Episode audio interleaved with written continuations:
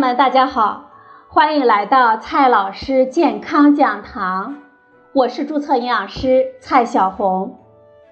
今天呢，蔡老师继续和朋友们讲营养聊健康。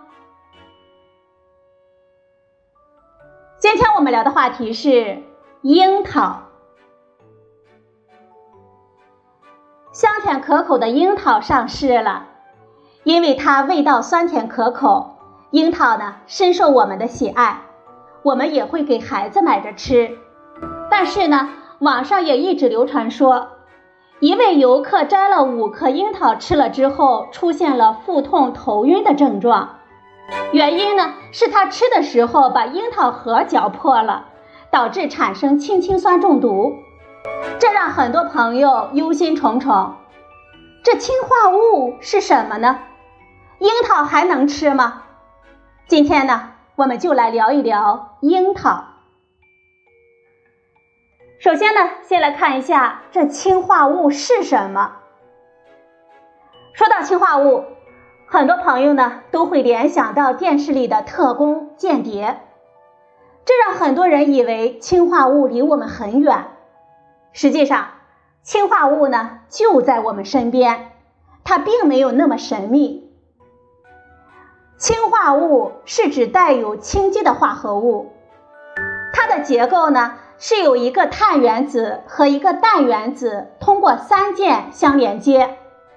真正具有强烈毒性的氰化物有三种：氰化钠、氰化钾以及氢氰酸。而其他一些物质，如铁氰化钾等，虽然也含有氢基，但是因为很难解离出氢氢离子。所以毒性较小，氰化物会抑制我们细胞的呼吸作用，因而对我们人类和动物有害。人类氰化物急性中毒的症状包括呕吐、恶心、头痛、头昏眼花、抽搐、呼吸衰竭，最终呢可以导致死亡。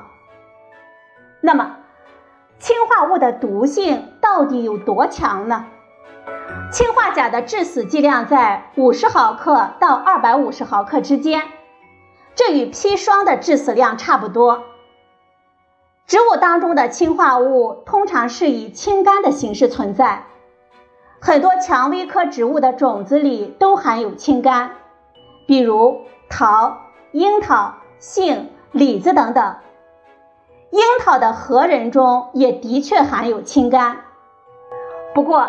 这些水果的果肉里是不含有氢苷的。我们需要提醒的是，氢苷本身是无毒的，只是当植物的细胞结构被破坏的时候，含有氢苷植物内的贝塔葡萄糖苷酶可以水解氢苷，生成有毒的氢氰酸，才可以引起我们人类的急性中毒。那么，樱桃核里有多少氰化物呢？目前，全世界已经发现的氢苷大约是五十多种，其中最有名的是苦杏仁苷。在《甄嬛传》里，安嫔最后吃苦杏仁自杀，就是因为氢苷水解出氢氰酸。但是，樱桃核仁导致的氰化物中毒的案例却几乎没有听说过。我们就拿樱桃核和苦杏仁来比一比吧。苦杏仁中氢苷的含量大约在百分之二到百分之四，它是蔷薇科植物里氢苷含量比较高的。折算成氢氰酸的话，每克可以含有几个毫克。至于其他蔷薇科果实种子中的氢苷就低得多了，比如。每克樱桃核仁中的氢苷折算为氢氰酸之后，大约只有几十个微克，是苦杏仁的几百分之一。加上我们一般也不会有意的去吃樱桃核仁，因此樱桃核使我们中毒的情况就非常罕见了。氢氰酸导致的我们人的中毒剂量大约是每公斤体重两毫克左右。一个樱桃的核仁呢，只有几克，换算成氢氰酸，最多也不到几个毫克。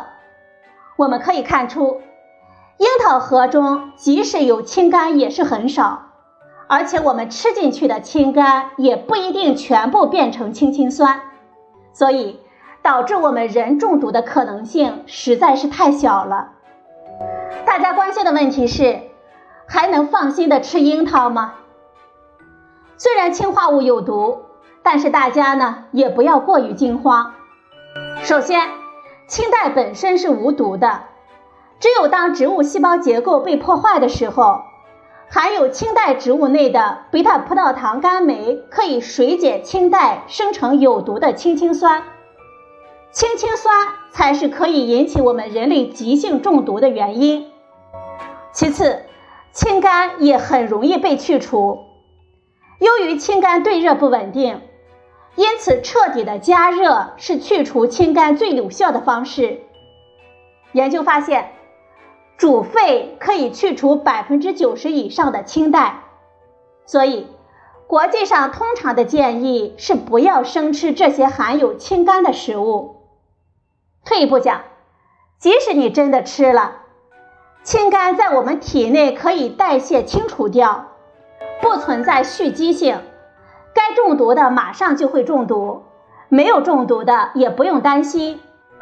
对于我们消费者来说，最简单的方法还是不要吃水果的果核，只要不是刻意的去嚼果核里的种子，吃水果导致的氢苷中毒的可能性几乎不存在。况且，樱桃果肉那么好吃，果核那么难吃，一般人呢也不会去吃的。在我们的生活中呢，还有一些食物是含有氰化物的。常见的含有氢苷的食物还包括鲜竹笋、木薯、银杏果，还有一些豆类等等。二零零八年，香港食品安全中心曾经测定了香港常见的食用植物中的氰化物的含量，检测结果发现，苦杏仁儿、竹笋、木薯。以及亚麻籽样本中的氰化物的含量范围为每公斤九点三毫克到三百三十毫克。苦木薯的氰化物的含量比甜木薯要高。氰化物含量在新鲜的竹笋中分布不同，笋尖的氰化物的含量最高，竹笋和木薯制品中氰化物的含量比较低。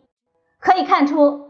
樱桃也不属于氢苷比较多的食物，我们也不用太担心。在生活当中，我们如何避免氰化物中毒呢？给大家两个建议。